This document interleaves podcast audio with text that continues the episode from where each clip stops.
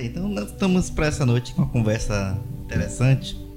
É um tema que temos trabalhado aqui na Escola Bíblica Dominical desde o mês de julho, né? Estamos praticamente finalizando. Temos aí uma temporada falando sobre o livro de Ruth. É um livro bem interessante, começamos aqui a discutir.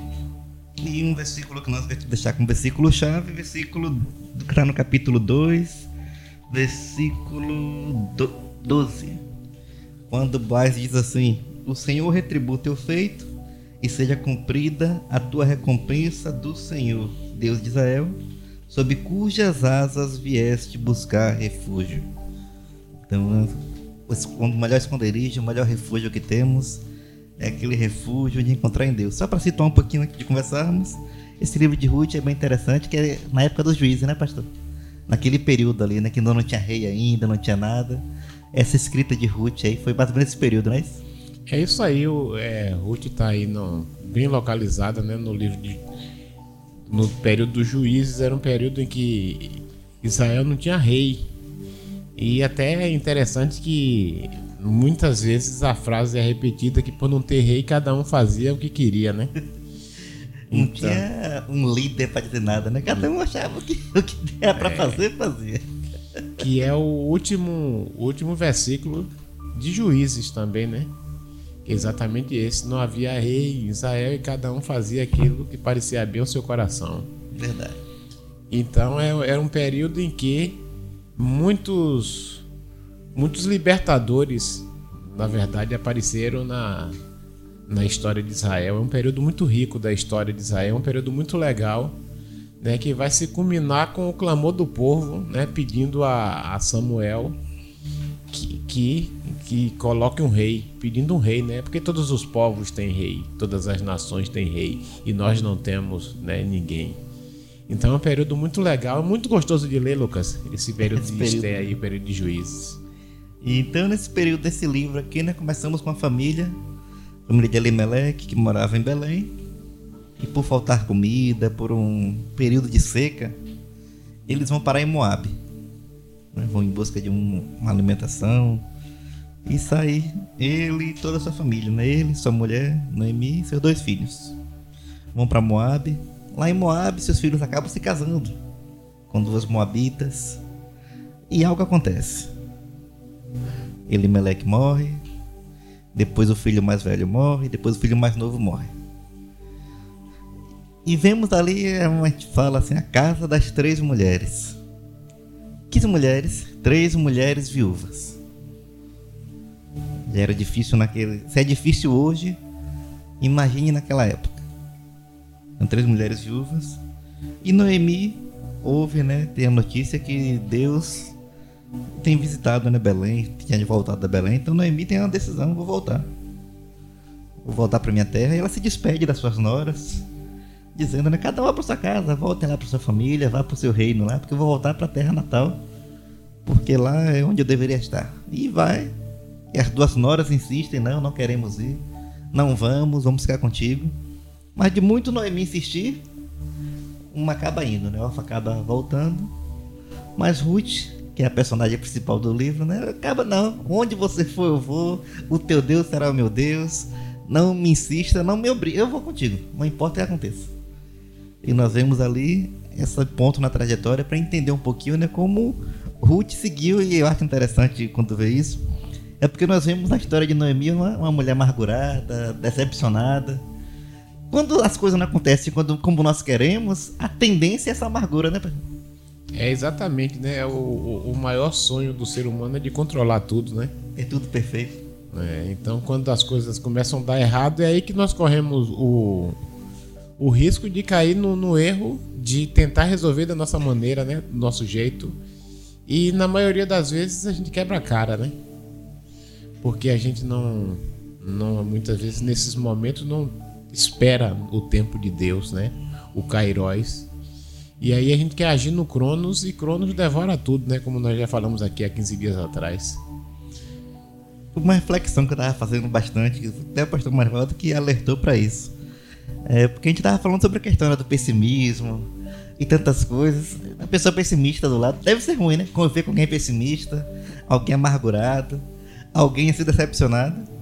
E Ruth não, não olha nada disso. Ruth vê Noemi amargurada, decepcionada, zangada e fala: Não, onde você for, eu vou. Onde você for, eu irei. Não importa o que você diga, eu vou contigo. E assim, aí o pastor foi e falou com a gente assim: né? O nosso paradoxo, como muda.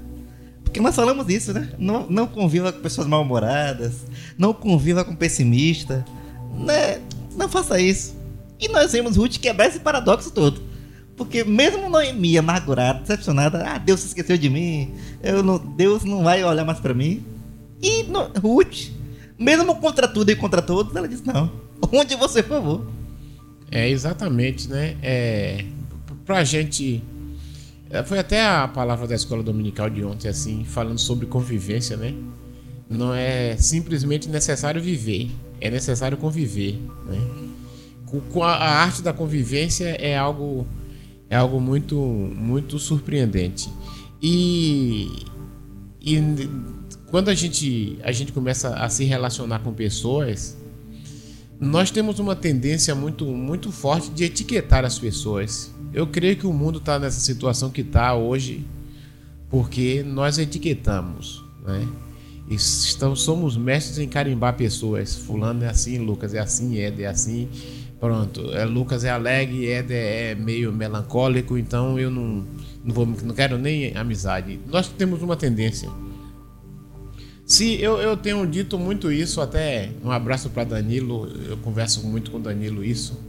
Às vezes eu falo com ele, Dan, não olha as coisas como excludente. Olha as coisas como complementares às vezes. Né? Então a gente tem que olhar às vezes as coisas como complementares. Porque quando a gente fica olhando, excluindo tudo e todo mundo, termina que a gente corre o risco de, de cair na tentação de cometer algum, alguns pecados ou pecadilhos que a Bíblia nos indica para não cair, por exemplo, é, nós podemos cair no pecado de não suportar o fraco. Né? Porque é verdade que ninguém quer andar com uma pessoa pessimista o tempo todo, é, é algo chato mesmo, né?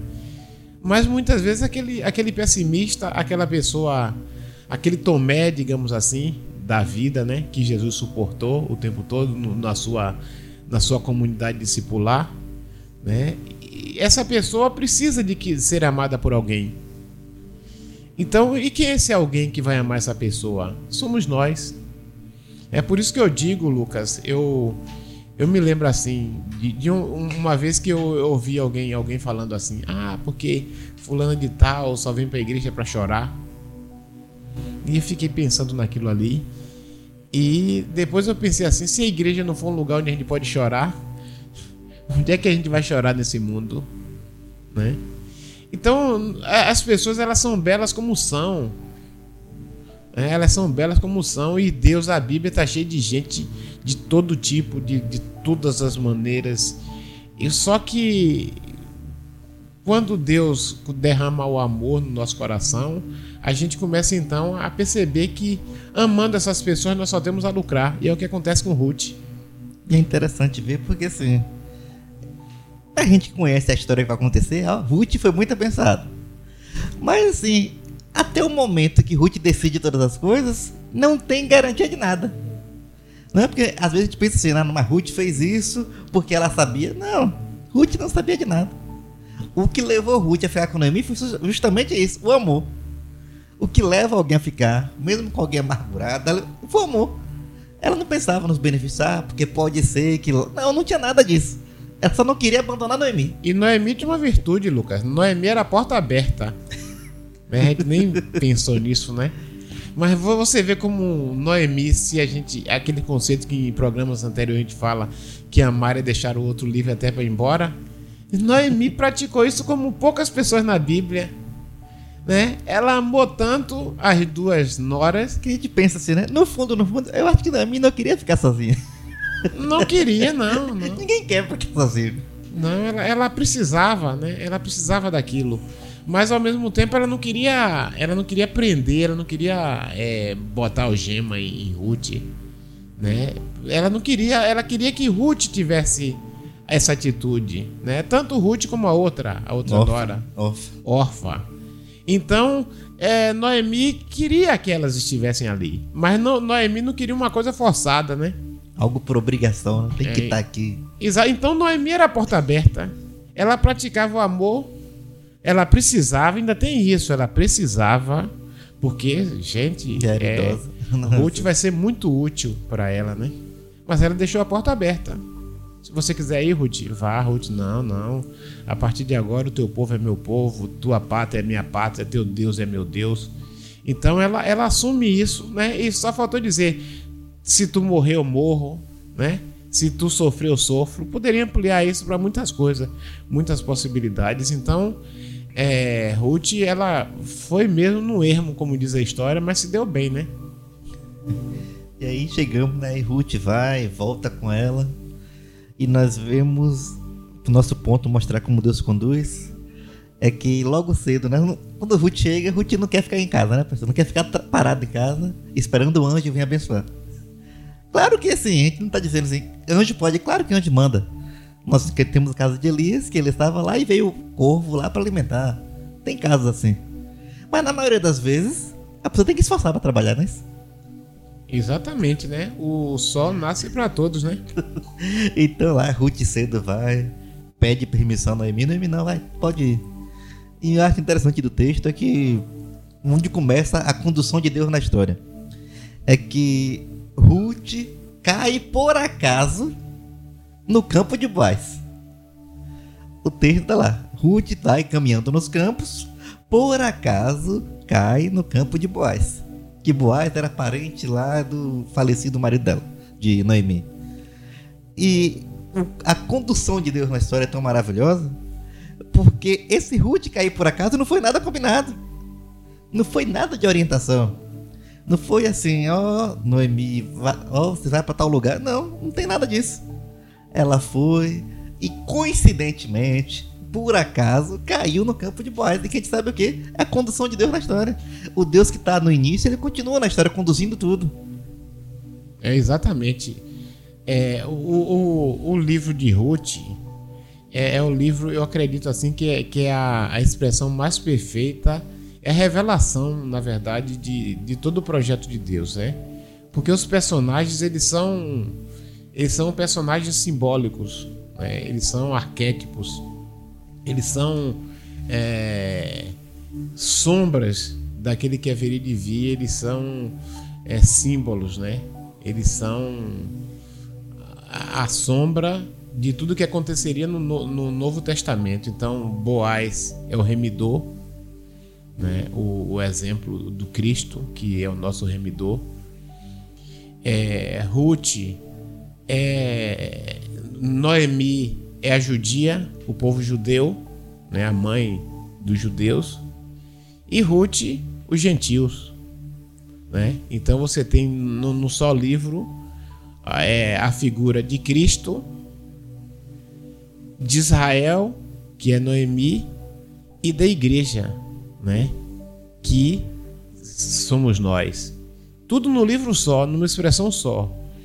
Então a gente tem Israel, que é representado por Noemi. por Noemi, que vai buscar em outras fontes Alimentação. alimentação. É a história de Israel que sempre está buscando em cisternas rotas, né? Porque como o Lucas colocou, né, a questão vai para onde? Vai para uma terra seca, sai de um lugar farto, né? A chamada Casa do Pão, né? Casa Belém do Pão, é Casa do Pão. sai de Belém, Casa do Pão, para ir para um local que vai que vai acontecer um verdadeiro desastre, né? Então é o que acontece com Israel, né? E é exatamente a queixa de Deus lá em Jeremias. Dois erros, né? O meu povo cometeu, a mim me deixaram e buscaram cisternas rotas. Então, Noemi representa Israel. Ruth representa a igreja, né? O Ruth não faz parte do, do povo. Então Ruth, só que Ruth, mesmo não sendo judia, mas ela demonstra um tipo de fé que vai ser encontrada na Bíblia em poucos judeus, né? Ela deixa os deuses dela pagãos e abraça o Deus de Noemi. É, então passa a viver os costumes de Noemi, ela conhece os costumes, ela se adapta aos costumes, às normas. né? E ela não, não joga o jogo segundo as suas regras, a regra do seu povo. Né? Ela começa a jogar o jogo de acordo ao código de Israel, código legal de Israel, as leis de Israel, a lei do campo, porque Noemi diz assim: olha aqui meu povo, ninguém pode passar fome, porque a questão agrária é muito séria, né? Tem o, o jubileu, que quem compra a terra de alguém compra por sete anos, no sétimo ano tem que devolver.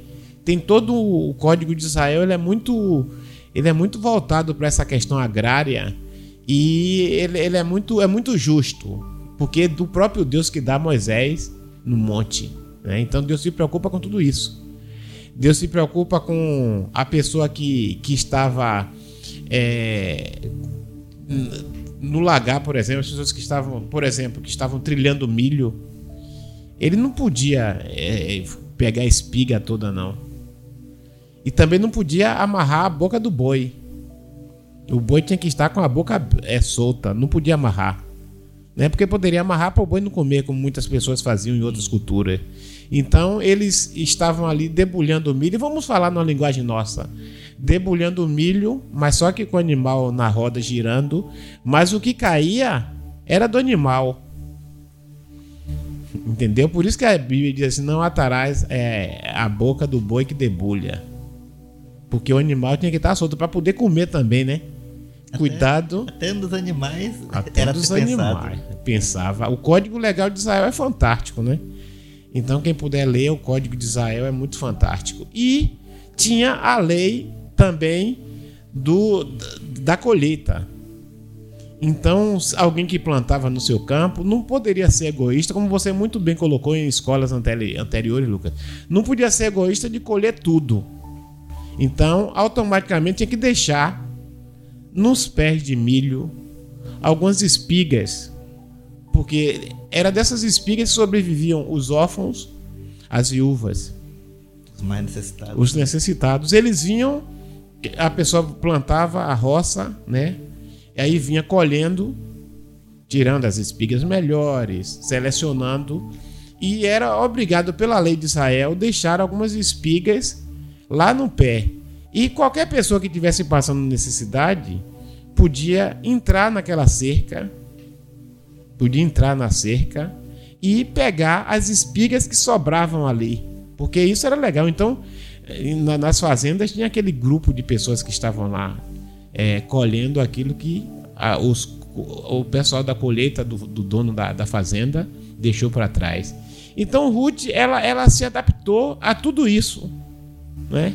Então ela, ela assimilou e eu vejo isso assim, Lucas, interessante, porque nós vivemos uma, em uma cultura que as pessoas estão querendo remover os marcos antigos né, os jovens, né, que é um conselho de Eclesiastes, não removais os marcos antigos. Então as pessoas. Tem, tem gente que quer reformar a igreja toda, tem que adaptar tudo da igreja para ela, para a maneira dela ser. Mudar tudo. Mudar tudo, revolucionar, né? É o reformador do mundo. E aí chega e discorda de tudo, quer mexer com tudo. Ruth não. Ruth se adapta àquilo que ela encontra como o povo de Deus. Então, isso para os mais novos é um exemplo que quando eles chegam em uma igreja, eles encontram uma igreja montada. É, e, então, não, não tem o direito de alterar tudo. E eu me lembro, Lucas, é, se o pastor Gesiel estiver aí me ouvindo, o pastor Gesiel vai se lembrar, né, aquele abraço para toda a turma aí do, do Radical, né? Um abraço para a galera lá de Mangabeira, viu? O Radical tá bombando lá toda a força. Ontem foi a abertura, eu vou estar lá no dia 29 no encerramento, né, como sempre. Então, aquele abraço para essa galera aí. Mas o pastor Gisiel, ele nós tivemos um professor Tássio e nunca me esqueço um dia que o, o professor na turma da gente, ele era meu mentor. E ele falou assim pra gente: "Eu posso pedir uma coisa para vocês?" Aí todo mundo ficou quieto porque aquela pergunta retórica que não e todo mundo ficou quieto só ouvindo o que ele queria falar e disse assim: Não. Não tire de mim o direito de congregar na igreja de vocês, não. Porque eu já sou de uma geração mais velha, mas vocês podem querer criar uma igreja tão nova que eu tenha que ficar de fora. Então, quando vocês, isso falando para os seminaristas, eu já era pastor. Ele falando assim: quando vocês quiserem remover os marcos antigos, se lembre de mim, que eu preciso de um lugar também para congregar. Se lembre dos velhinhos da sua igreja. Né? Então, Ruth, ela tem essa, essa virtude como igreja do Senhor, que ela não quer mudar tudo, transformar tudo, mas ela se adapta àquilo que ela encontra que foi estabelecido por alguém. Né? Então ela está lá obedecendo a lei. Qual é a lei? Você pode colher após os ceifadores virem na frente. Então ela obedecia, passava, aí vem Boaz e diz assim: Olha, não pega mais tudo, não, sabe? Porque tá vendo aí alguém que precisa pegar, né? Me lembro de que? De Jesus. Né?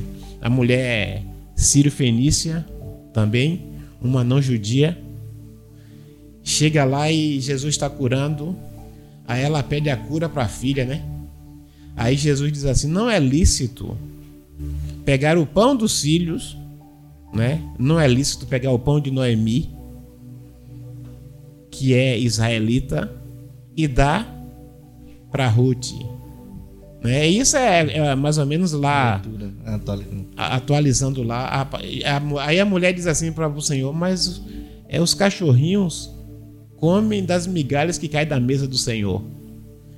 Então, Ruth vai numa humildade, numa simplicidade muito grande, andando, jogando o jogo segundo as regras, e Deus vai conduzindo a história. E mais tarde a gente vai ver que ela vai se tornar a dona de tudo, né? E aí nós temos aí esse encontro, né? O famoso encontro dela com Boaz, em que Boaz logo percebe que a mulher é diferente. É, é prendada, né? Já percebe algo diferente, né? Ele tá lá, imagine o observador como ele é, né? Observando, tem uma mulher diferente ali. Quem é aquela mulher? E o boato correu, né? Na seara, né? E assim, aí quando ele pergunta quem é aquela mulher, quem é?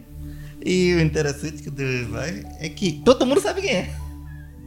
todo mundo quer. Ah, você não sabe ainda não? É aquela que veio com Noemi. é a Moabita. Você é a estrangeira. Quem é? É a estrangeira a estrangeira que deixou seu povo para ficar com Noemi. Então a fama ia correr, todo mundo já sabia como é que tava. E ele vai, se aproxima dela, tem a conversa, fala isso tudo né, que o pastor falou, do cuidado, permite que ela continue no campo. Só que aí Ruth se espanta com isso. Porque era uma realidade diferente da dela. Não é aquela realidade de estrangeira sem inimigo. Aquela... Ela estranhou tudo isso e ela faz aquela pergunta diferente. Por que você está fazendo isso? Por que você está cuidando dessas coisas, mesmo sabendo que eu sou estrangeira? Eu não sou daqui não, eu sou estrangeira. E aí vem a resposta dele, né? Ele falou, não, eu já sei sobre você. Já me contaram tudo que você fez pela sua sogra. E também eu vejo aqui que você viesse para essa terra onde veio buscar refúgio debaixo das asas do Deus de Israel. Onde ele mostra que você deixou tudo para estar aqui. Então, esse lugar, debaixo das asas de Deus, está no esconderijo do Altíssimo, é o melhor local para se encontrar.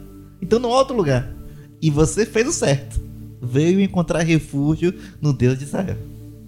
É muito, é muito legal essa, essa, essa, esse encontro, né? Eu, eu me lembro de, de Hebreus. Hebreus diz assim que nós estamos cercados de uma tão grande nuvem de testemunha, né? Ninguém tá vendo. Eu não sei porque tem, eu vejo um bocado de crente que fica falando assim: é, ah, não olhe para mim, não olhe para Jesus. Isso para mim né, é, o, é o crente invisível, né? Agente secreto. O agente secreto, né? Que... 007. Então, o povo tá olhando. Sempre né? olhar. O povo tá olhando. O mundo tá numa situação tão difícil que o mundo tá procurando referencial. Né? Então, quando encontra alguém que é luz, é, alguém olha. Alguém olha. Um dia desse eu, eu tava. Uma pessoa me chamou para conversar sobre, sobre a questão de família, né? Aí a pessoa falou assim para mim: É. Ô pastor, vamos orar que as famílias evangélicas estão destruídas. Aí eu, eu pensei assim: não, não é bem assim não. Peraí, calma aí. Ah, porque lá na igreja tem um bocado de gente que tá assim assado. Eu disse, na minha não. É, então, porque muitas vezes a gente tá vendo que o mundo as pessoas não estão não tão preocupadas com o testemunho. Querem viver de qualquer forma e com isso a generalização é de que os evangélicos estão na mesma panelinha, mas não estão não. Né? Deus tem um povo fiel, um povo íntegro, um povo que não dobra o seu joelho e um povo que tem consciência que está o tempo todo sendo observado não só por homens, mas por seres espirituais também, anjos, arcanjos, querubins, Deus, demônios. Né? Então, é, o, testemunho de Ruth é muito importante e vai, na verdade, impressionar Boaz, porque a boa fama de Ruth vai através das suas ações. E os servos de Boaz, eles vão lá dar o relatório. Ah, chegou aí uma moabita, né? Ela assim, pã, fiel, honesta. Deve ter colocado lá um monte de, de virtudes, né? E Boaz diz: Eu vejo que você é uma mulher virtuosa, né? Porque lá em, em Provérbios está escrito: mulher virtuosa, quem achará? Então Boaz está dizendo: Eu achei um aí, né? Eu encontrei. Eu encontrei uma, né? Ruth. Então, é, nós que somos cristãos, as pessoas vão nos julgar pelo nosso testemunho. Entendeu? As pessoas vão, vão falar da gente baseado naquilo que elas veem. As pessoas não têm bola de cristal, como também as pessoas não veem interior para aquelas pessoas que dizem: "Ah, porque Deus só quer o coração". Não, isso aí é balela. Deus quer o homem todo, todo o tempo.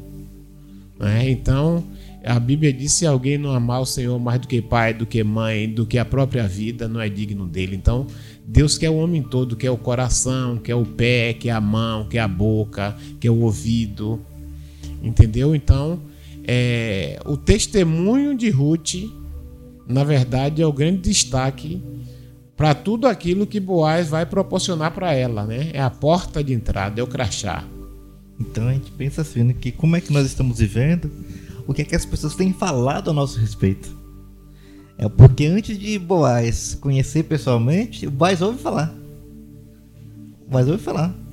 Então quem? Todos que estavam ali já sabiam. A cidade já sabia. Né? Porque pode ver que no texto diz. Toda a cidade já sabe. a cidade já sabia. Então desde que Ruth chega em Belém, o comentário da cidade era esse. Tem uma moabita aí que veio embora, deixou tudo lá para vir com Noemi. A cidade já sabe. Depois que a cidade já sabe, agora os trabalhadores do campo de Boaz vão ver quem é a mulher. E vão falar isso com Boaz. A cidade toda só fala nisso.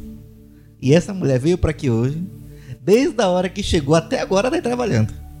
Já fez aí, não parou não. Tá o dia todo trabalhando aí, tá fazendo. Então, outro segundo testemunho. Primeiro toda a cidade, depois os trabalhadores e terceiro Boaz que Boys vai dizer assim: Estou vendo, assim, que o que me disseram é verdade. Estou vendo aqui, através de seus atos, através do seu comportamento, através da sua fala, que o que me disseram é verdade. Por quê? Porque nós vemos que Noemi, ou Ruth, não é a pessoa buscando direito. Ela não chega atrás de direito, ela chega toda agradecida. Por que você é tão gracioso comigo? Porque geralmente nós temos a tendência de ver pessoas que acham que merecem.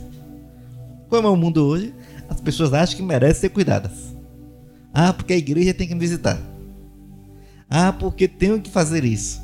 Eu tenho que ganhar a cesta básica. Eu tenho que receber determinado tipo de auxílio. Eu tenho, eu tenho, eu tenho. E nós vemos Ruth com um coração tão grato. Não, não entendi porque vocês fazem, fazem isso se eu sou estrangeira. Então nós vemos o coração diferenciado que quando nós somos gratos, tudo é diferente. Aí eu lembrei daquele quando o pastor falou assim, no ano passado trabalhamos aqui sobre algumas questões essenciais para a vida, para nossa vida, e a gratidão faz parte. Uma vida de ingratidão não leva a lugar nenhum. E nós vemos aqui Ruth, moabita, estrangeira, mas que tem um coração totalmente grato a Boaz e ao Deus de Israel. É verdade. É, o problema todo do ingrato é porque o ingrato toma tudo como obrigação. Não, ele tem que me ajudar porque ele é rico. É exatamente. Até Deus você vê o ingrato, Deus não agrada. O ingrato, nem Deus consegue agradar. Pode observar, porque já é ingrato, né? não importa o que faça. É, é tudo. A pior coisa do mundo é você conviver com alguém que, que quer tudo como obrigação. Né? E a melhor coisa do mundo é você lidar com pessoas que recebem tudo como graça. Né? Tudo como graça. Não tem obrigação. É leve. A pessoa fica leve. É. A pessoa sabe reconhecer, sabe elogiar. Né? Então, é, Ruth tem, tem esse, esse lado dela de tomar tudo como graça. Ela era, ela, ela era leve. E talvez, Lucas, eu não sei, a convivência com Noemi ensinou isso. Porque Noemi parece ser uma pessoa que, que deixava todo mundo livre. Né? Pela atitude dela com as noras, que é o que a gente tem pro momento, ela deixava as pessoas livres. Então, geralmente as pessoas gratas, elas são assim, elas deixam as pessoas livres. Não exigem nada de ninguém. Não exige, né? Eu digo sempre, por exemplo, tem gente que, que vai ser infeliz a vida toda por exigir amor. Amor nunca é resultado de uma exigência, de uma cobrança. Me ame. O amor é o resultado de um de um coração grato, né? A pessoa que nos ama, ela nos dá um presente.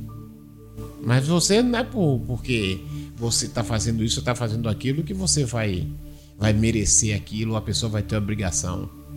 Então, o ingrato, na verdade, é uma pessoa que nem Deus consegue agradar. Por isso que é ingrato, né? Por isso que é ingrato. É, o reino de Deus é reino de graça. Da graça de Deus. É o reino da gratidão, né? as pessoas são é, felizes. É, exatamente. Também estarem ali.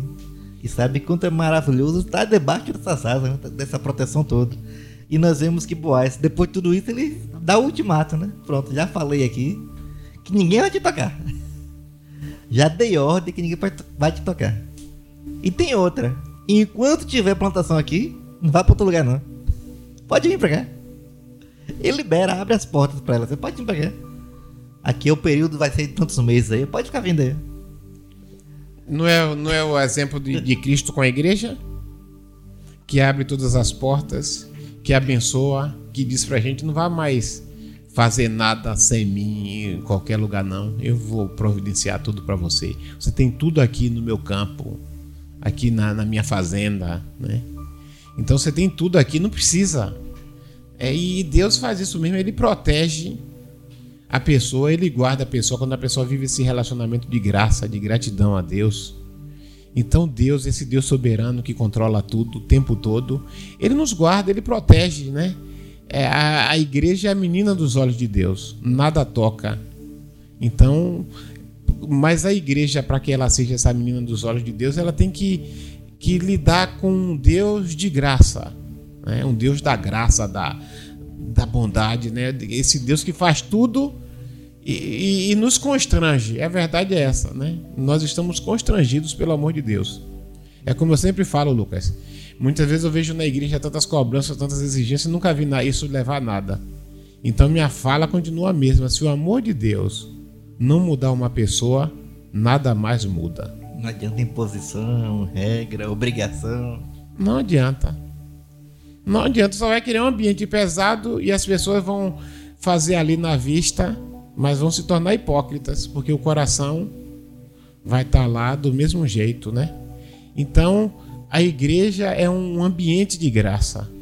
Eu estava conversando até sobre isso antes de vir para cá, tá conversando lá. Uma pessoa falando lá assim que tava com determinada pessoa em casa e que a pessoa também era evangélica, mas não podia assistir televisão. Porque a igreja lá não permitia. Só que na casa dele tava assistindo. Aquela coisa toda. Sim, então ele não assiste em casa porque não quer, porque a igreja proíbe. O que que faz uma mente dessa?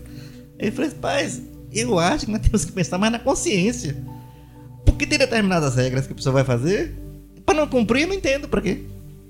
Esse tipo de. Ah, fazer uma regra aqui, ó, oh, não façam mais isso não. E vou impor a Éder para não fazer.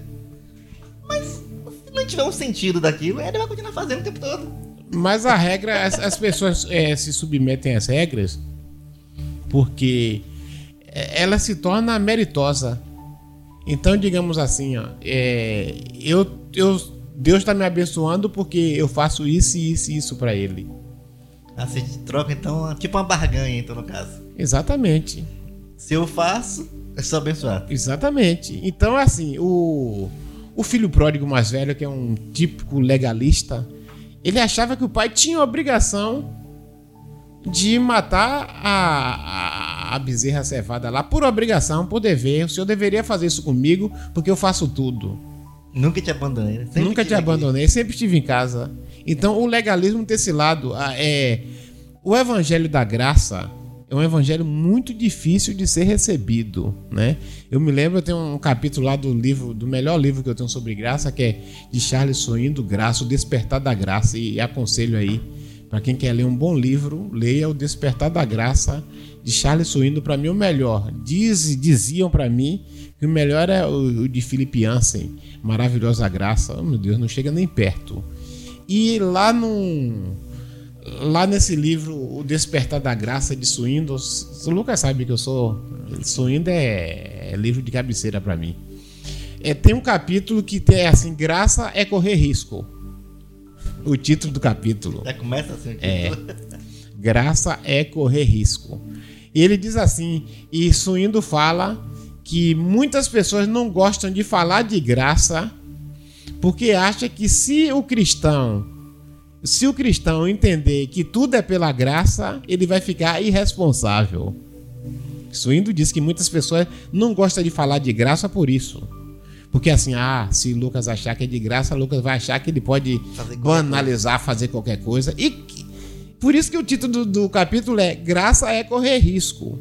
Né? O apóstolo Paulo, em Romanos, quando ele fala de graça, ele diz assim: não useis da graça para viver qualquer jeito. de qualquer jeito, porque é correr risco, na verdade.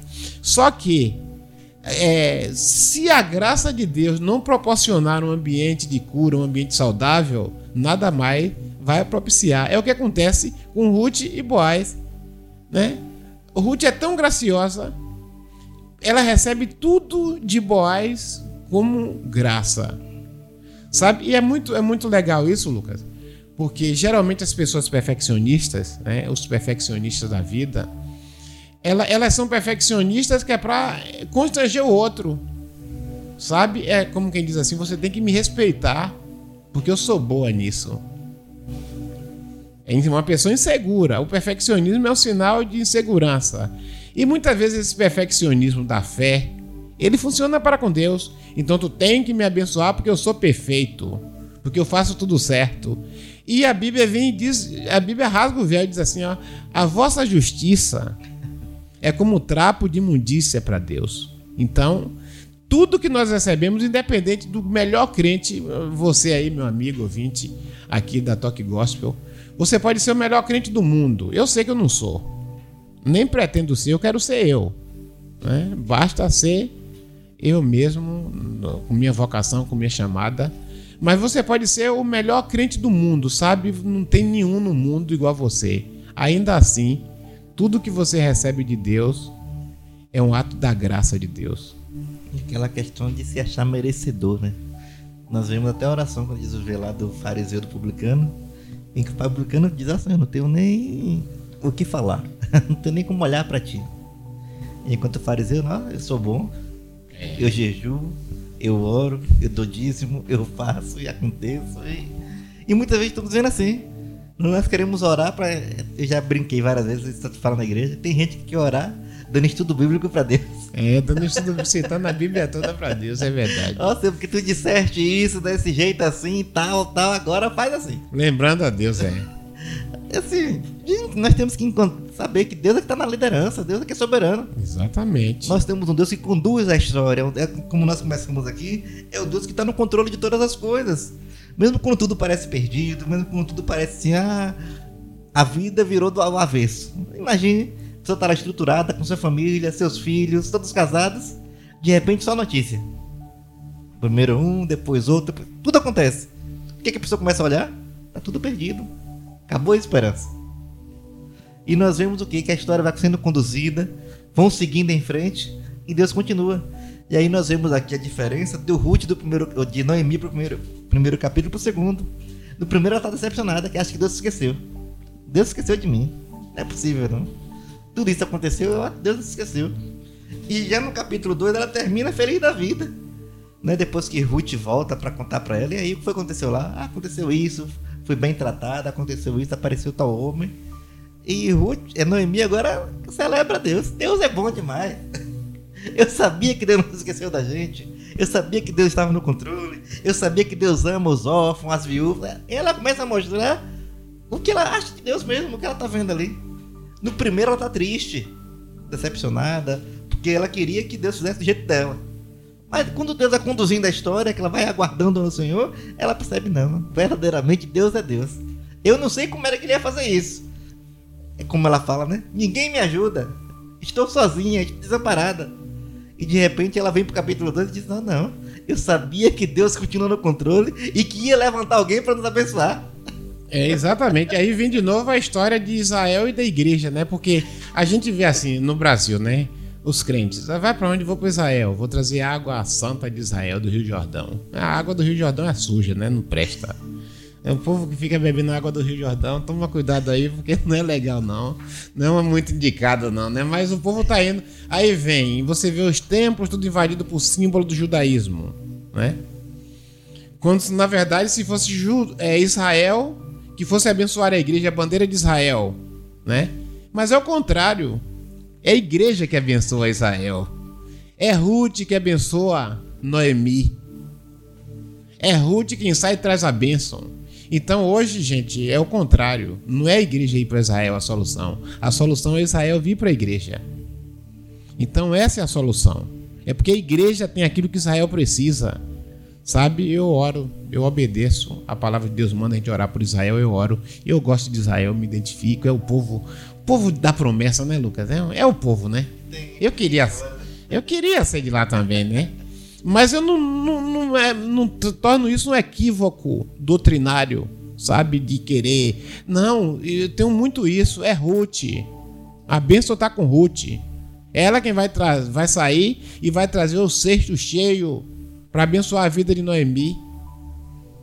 Então, a igreja do Senhor hoje é que é o elemento da bênção. É Ruth.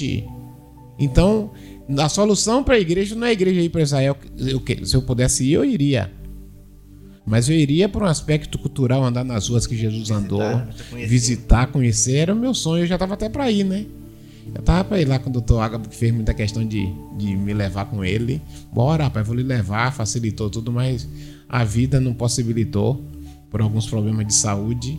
Mas eu iria lá e seria maravilhoso, né? Ir com o doutor Ágabo, então, mas por uma questão bíblica de andar nas ruas, sabe, Lucas? Mas não por essa questão de que eu Tem tenho que ir, ir para Israel para ser batizado no Rio Jordão, para ser mais batizado do que os outros. Não é essa a solução. Ruth é que é a bênção, a igreja é que é a bênção. E nessa questão de Ruth ser a bênção, nós vemos que ela que vai conduzindo tudo, né? Ela que, a é bênção chegou pra dela. O protagonismo é ela que volta com o cesto cheio pra casa. Ela que volta e você vê que Boaz vai abençoando e libera mais cestos e vai mandando mais coisas. E nós vemos como vai sendo a condução da história. Esse Deus que vai controlando fez exatamente que Ruth fosse parar ali, naquele lugar. Não é, não é foi Noemi que foi. Noemi não vai junto. Que poderia ter ido, não, coisa. É, Noemi, não, Noemi não vai. É Ruth que vai. Ruth que volta, Ruth que conhece, Ruth que faz tudo. E aí depois nós vemos agora como o Noemi vai fazer, né? Olha só, agora que ele é o resgatador, tem que falar com ele. Tem que falar com ele pra, pra história acontecer. Fala com ele. vai em determinado horário, vai dessa forma, se arruma aí, faça isso aí. E você vai lá e conte pra ele. A família, conte tudo. E ontem, Lucas, ontem na, na escola dominical foi muito legal. Eu, ontem eu nem falei nada, né? Mas eu tava meio tímido. Fiquei tímido com as mulheres. As mulheres. as mulheres eu tava animadas ontem. Respeitei, né? Respeitei. Nice, né? Nilda, com a irmã Loli lá. A galera assumiu. Eu deixei e elas falando lá. Hã? Maria Mota, foi as mulheres assumiram o protagonismo. Né? Essa galera toda aí, Rafaela, Beth, essa turma toda aí assumiu, deixei, né? E foi muito legal porque eh, a nossa caminhou no sentido da gente mostrar o sentido da igreja. Qual é o sentido da igreja? Isso tem que deixar bem claro aqui. As irmãs mais velhas e os irmãos mais velhos devem ser tratados como nossos pais. É o que eu digo. Sempre falo. Irmão Oswaldo para mim é como um pai. É para mim. Sabe? Irmão Misael como um pai, irmão Edivaldo como um pai Ontem eu quebrei até o protocolo, né? Fui lá de, de irmã TT e mesmo de longe assim, aquele querendo abraçar. É uma mãe que eu tenho, irmã Maria, uma mãe. Então, o que é que eu quero dizer com isso? O sentido da igreja é exatamente esse pessoal que tem uma experiência maior. É isso, igreja é isso. O que é culto, o que é Bíblia, são pessoas que tiveram uma experiência com Deus, passando por outras pessoas que estão começando a ter uma experiência com Deus.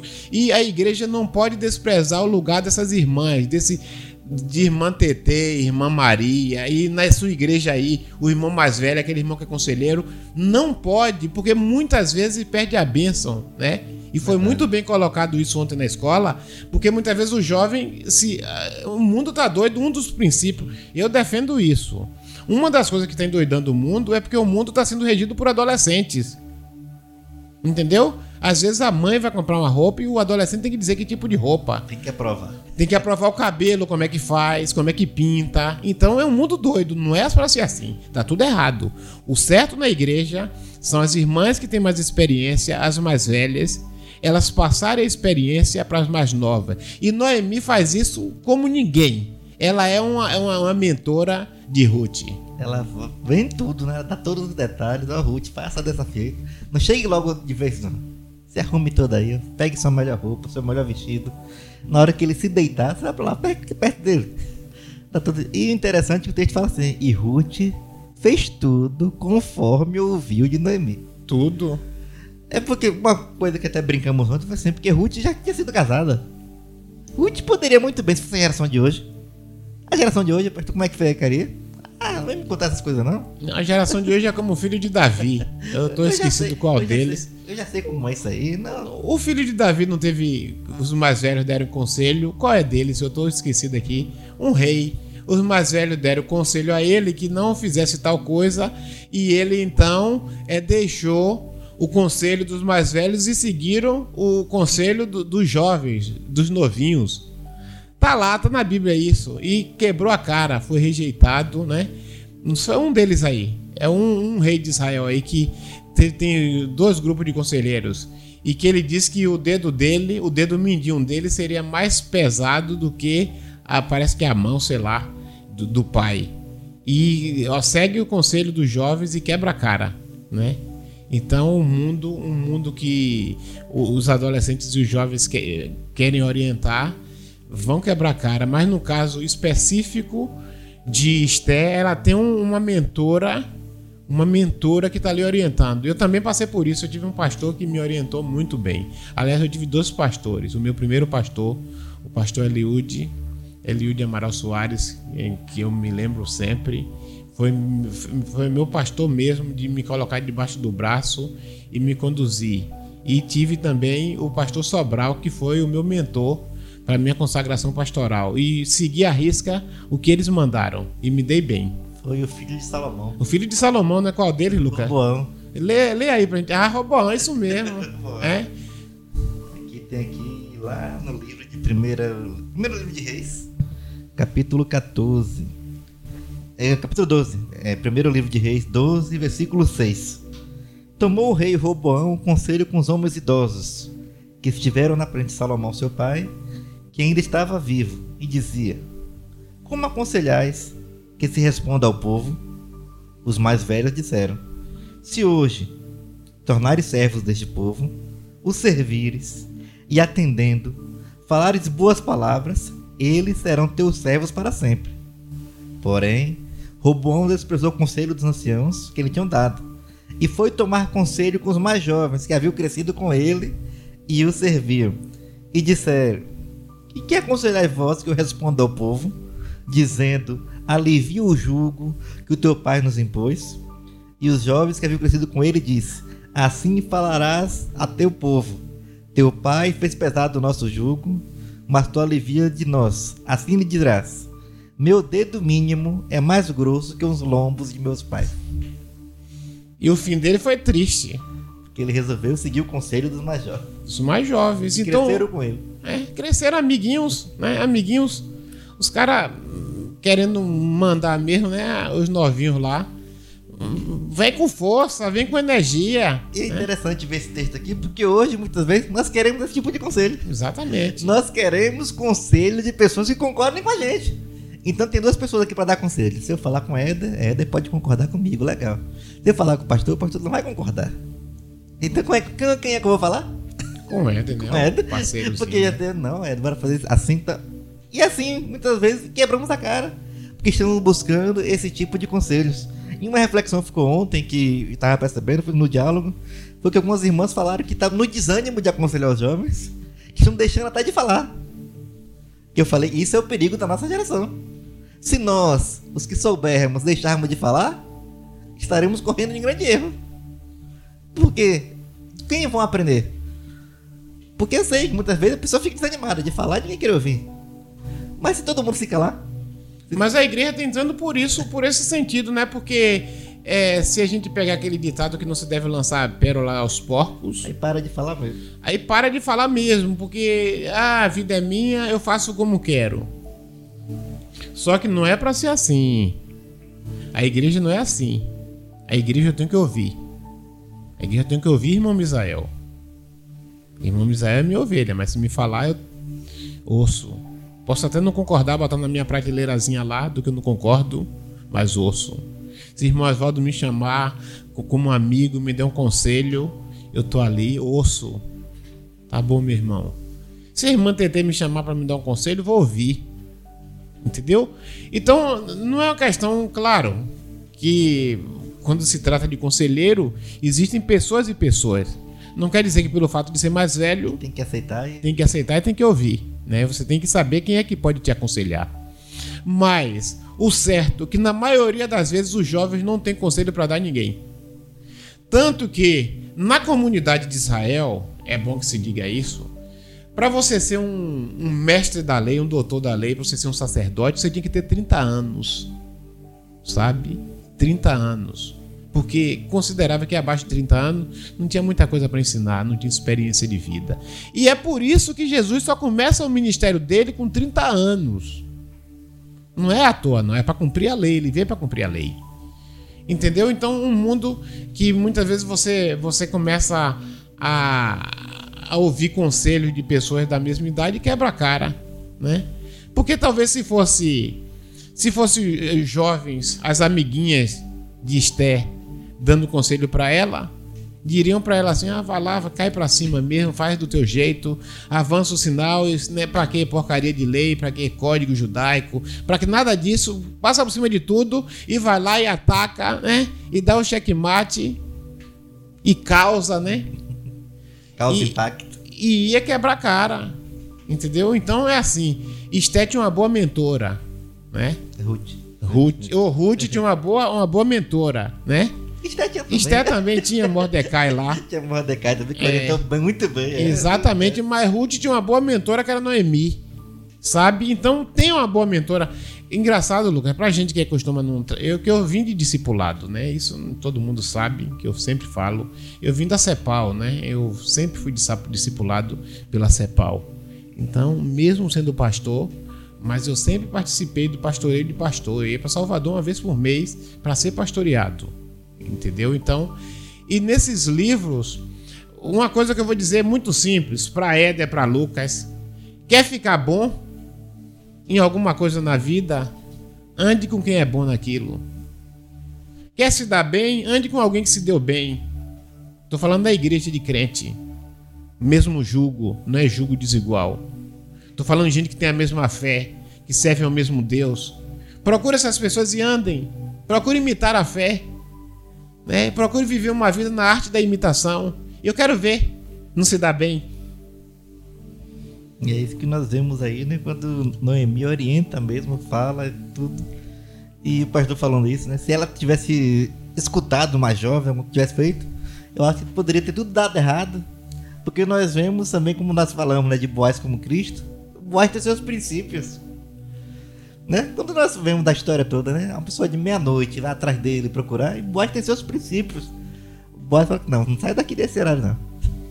Não sai desse jeito, eu não. Vou, eu você vou ficar dizer... trancado aí, fica aí. Na hora certa você vai. Eu vou só dar um exemplo bem clássico hoje de, do que está acontecendo no mundo. para você entender o que é isso que, que a gente tá falando aqui. É, funciona assim. A menina tá lá, começa a 13, 14, 15 anos, começa a viver uma vida de namoro.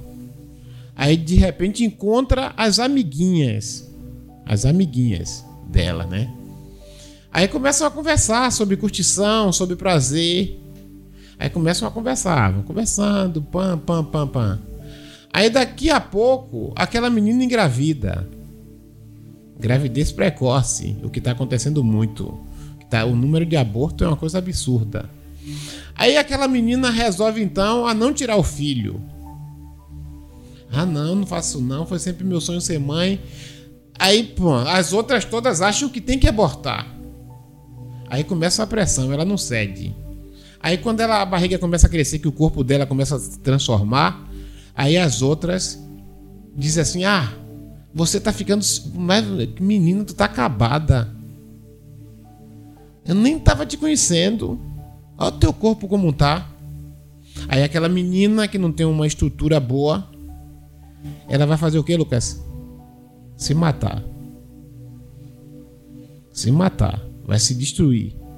Porque quando ela começa a entrar numa depressão que todo mundo começa a abandonar, os meninos, o cara que é pai não assume, não é homem para assumir o filho. É, a, as amigas começam a, a deixar de lado porque não pode sair para as baladas. O número de depressão, de ansiedade, transtorno, todos os transtornos modernos, por conta desses conselhos adolescentes, é uma coisa assustadora. Vocês não imaginam o quanto que isso é perigoso. E sempre abrem. Sabe, eu estou constatando, constatando isso no meu dia a dia. Os amigos que aconselham a pessoa a entrar no caminho mal abandonam. Não vão até o fim. Não vão até o fim. Entendeu? Por isso que os consultórios psicológicos, as clínicas psicanalíticas estão cheias de gente, porque na hora H todo mundo abre. Aí a pessoa vai para depressão, vai para ansiedade, vai para tentativa de suicídio. Então, assim, pouquíssimos adolescentes. É, seria bom se a gente fosse lá para Roboão e, e, nós pudéssemos ver o que aconteceu com aqueles amigos que aconselhar, aconselharam ele. Abriram todos, não ficam. Essa galera não é uma galera de pegar seguro, não. Esses amiguinhos. Na hora que a coisa aperta. Agora um mentor. Um mentor não, um mentor aconselha e vai até o fim é capaz de morrer junto. Entendeu? Um, um, irmão idoso da igreja que aconselha. Porque sempre que alguém aconselhar você, se tiver algum adolescente aí é, nos escutando aqui, sempre que alguém te aconselhar, procura buscar por trás das palavras. Não fica só preso na palavra no que a pessoa está falando, não. Observa também a intenção, tenta entender, pensar assim: olha, minha mãe está falando para o meu bem o meu pai está falando para o meu bem. Né? As ovelhas que estão ouvindo aqui o programa nesta noite, que tem os seus mentores, os seus pastores aí, pensar assim: o pastor só está querendo o meu bem. Pastor não quer bem de ninguém, não quer mal de ninguém. O pastor quer o bem de todos. Eu nunca desejei mal de ninguém. Eu sempre digo, vou terminar meu ministério, nunca desejei, não quero que Deus castigue ninguém. A única coisa que eu peço a Deus é misericórdia. Esse negócio de pastor que fica jurando, que fica excomungando, isso não é para mim. É, aí daquele que toca no ungido. É, aí daquele que toca no ungido do Senhor, não, é misericórdia, Deus. Eu não quero, o Senhor, eu não quero que o Senhor faça nada, que o Senhor ame, que o Senhor tenha misericórdia. Senhor, faz prosperar Entendeu? Eu só quero o bem das pessoas. Então, é, quando você receber um conselho de alguém, de, quando aparecer uma Noemi na sua vida, que te der conselho, para para observar, pelo amor de Deus, o que é que aquela pessoa está querendo. E, e tem um agravante aí, Lucas, porque é a sogra. Algo interessante, né, para se pensar. a mentora é a sogra. A mentora, engraçado que nessas coisas assim, ó, a, a maioria da, das sogras, elas assumem, a maioria, eu não tenho dúvida, elas assumem, assumem as noras como filhas, a maioria. Só que entra a rivalidade, porque muitas vezes a nora quer tomar o lugar da mãe. Aí quando ela se sente ameaçada, ainda que seja isso no, no mundo subjetivo, né? é, planejado, né? ninguém planeja. Aí começa a se bicar.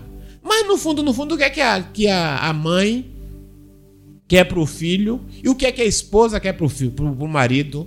Não é que ele esteja bem? A verdade, o beneficiado é o marido ou a esposa.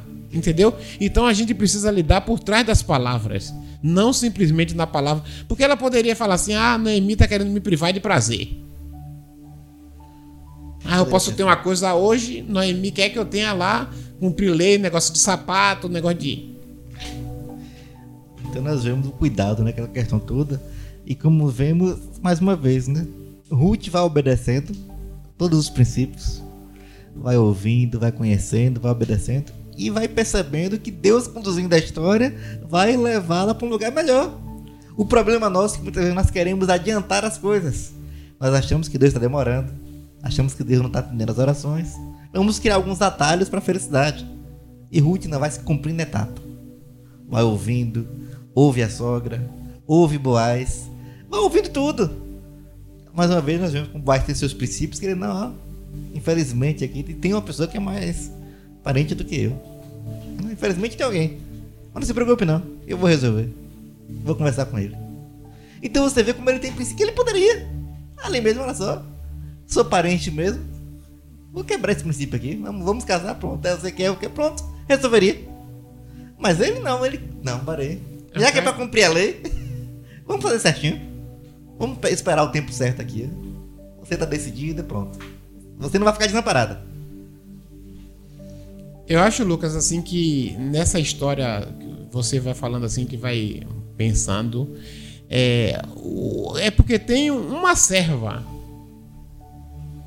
Tem uma serva. Noemi, ela é serva, né? E ela se apresenta como serva. Então, nesse nosso relacionamento com Deus, tudo que Deus precisa é um servo. E olha que Jesus diz assim: não vos chamo mais servo, mas vos chamo de amigos, amigos né? Mas a gente não deve confundir essa amizade, mas a gente deve entender isso. É andar com Deus, um Deus que é soberano, sabendo que Deus não vai Deus não vai conduzir a história segundo a nossa cabeça, porque Deus não é doido. É, a gente vai botar Deus em crenca também, né? Imagine como seria. Entendeu? Então, é ser servo, né? É ser servo do Senhor e ser guiado, orientado por Ele, na proporção que Ele vai tendo é esse lado Ruth em nós, de se entregar para que Deus conduza a gente com muita leveza. Que Ruth, a gente lê na história, ela é muito leve. Ela é muito leve. Ela, ela é uma mulher leve, sabe? Não é aquela mulher chata, embirrenta cheia de mania. Não, ela é muito leve. O teu Deus é meu Deus, teu povo é meu povo. Se tu comer pão, eu como contigo. Se tu passar fome, eu passo contigo. Onde tu for, onde tu fores, eu irei. E tudo, ela é leve, ela é leve. E Noemi se sente totalmente livre. Ah, você quer ir, minha filha? Porque você quer ir. Então venha comigo, né? É o que Jesus faz. Se alguém quiser vir após mim, siga-me. Né? Não tem obrigação, né? Você vai ter que vir agora. Não tem. É uma, é uma relação leve. A relação de Ruth. Ruth realmente é muito exemplar. É isso que nós mostramos como Deus é conduzindo a história, como Deus vai fazendo tudo isso aí para mostrar o quanto Ele é bom, quanto Ele é perfeito. Então, assim como falamos nas outras semanas, né, que o bom da vida é andar com Deus.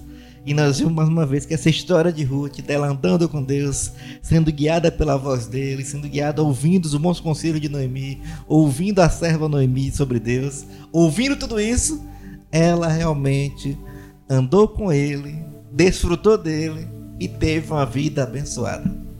Então é isso que nós queremos para cada um. Que nós possamos andar com Deus. Andar com a vida leve, um coração servo para ouvir a voz dele, seguir os seus passos e ver que Deus sempre conduz a história e nos conduz para lugares melhores do que aquilo que nós imaginamos. É falar em mentoreamento aí, o pastor Domingos lá em São Gonçalo aí ligadíssimo conosco, aquele abraço.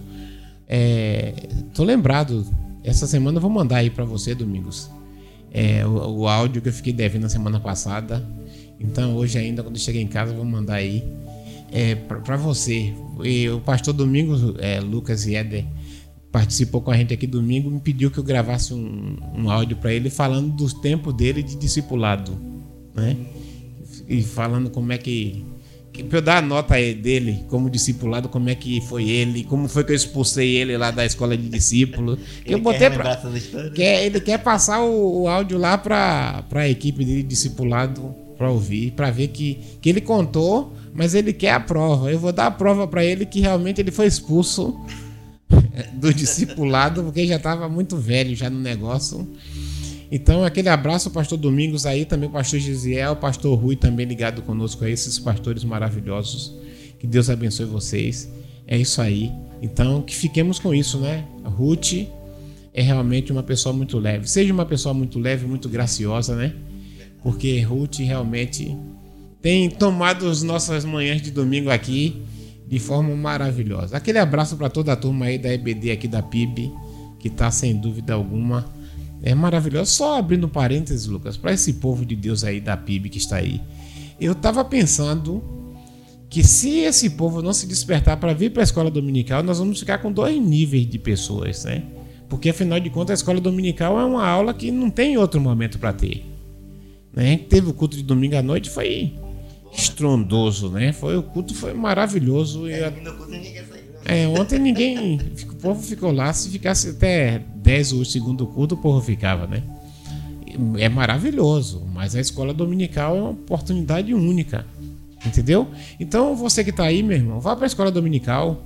É assim, nós somos radicais do domingo? Não, não somos. Não somos da, é, da ditadura do domingo, né? Ou da dessa maldição de achar que só crente domingo, que tem que vir, que tem que cumprir. Não, nós não somos. Agora, se, por outro lado também, se você está sem fazer nada, se você está sem fazer nada, não está trabalhando e não valoriza a escola dominical, isso também é um problema. É o outro extremo. Porque o extremo é aquele que é escravo do domingo. Escravo de dias, né, Lucas? Esse é um escravo, mas o outro, o outro lado é aquele que acha que não tem compromisso nenhum, é que não, pode dar esse tempo para Deus e, e remove os marcos antigos. Eu sempre eu, eu, se na minha vida de crente, exceto o tempo de doença, de essas coisas, mas eu não, não me lembro faltar a escola dominical. Entendeu? E quando eu fui para o seminário, eu tive muito claro isso na minha cabeça.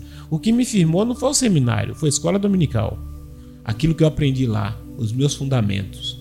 Então, vá para a escola dominical, você que está aí na sua cidade, você que tem condição, que seu trabalho não, não atrapalha, vai para a escola dominical sabe? Dá sugestão de temas, faz perguntas. Eu, eu não quero uma igreja ignorante. Eu quero uma igreja sábia, uma igreja com conhecimento, que pense, que ofereça a Deus um culto racional. Entendeu? Então, vá para sua igreja, vá lá, ouça o seu pastor, porque a escola dominical continua sendo uma bênção. É, e os crentes de escola dominical são diferenciados. Então vá para a escola dominical, jovens aí acordem mais cedo, durmam mais cedo, faça lá o que, durma depois. Agora tá, tá bom que dá para voltar e dormir de novo, né?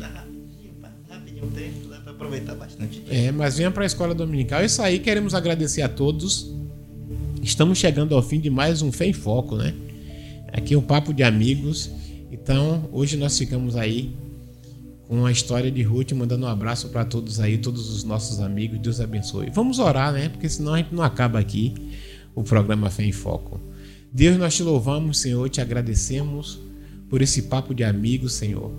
Nós queremos, ó Deus, te agradecer e queremos, meu Senhor, te pedir, meu Pai, que o Senhor esteja ativando em nós essa dimensão Ruth, Senhor, para que sejamos servos e servas de Ti, Senhor.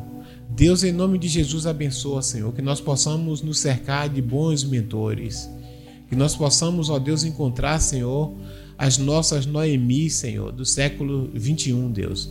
E que a tua igreja, Senhor, possa ser feita disto. Os mais velhos passando os ensinamentos os mais novos, e os mais novos, ó Deus, crescendo, Senhor, e fazendo outros discípulos, Pai. Nós te agradecemos pela vida de Lucas, pela vida de Éder. Abençoa, meu Deus, em nome de Jesus. Que a tua graça seja com cada ouvinte que o teu amor, Senhor, possa invadir cada casa, Senhor. Que a tua paz, Senhor, que a tua comunhão possa estar, Senhor, em cada lar. Te agradecemos por tudo. Muito obrigado, meu Deus, em nome de Jesus. E este foi o programa Fé em Foco de hoje. Nós prometemos voltar semana que vem.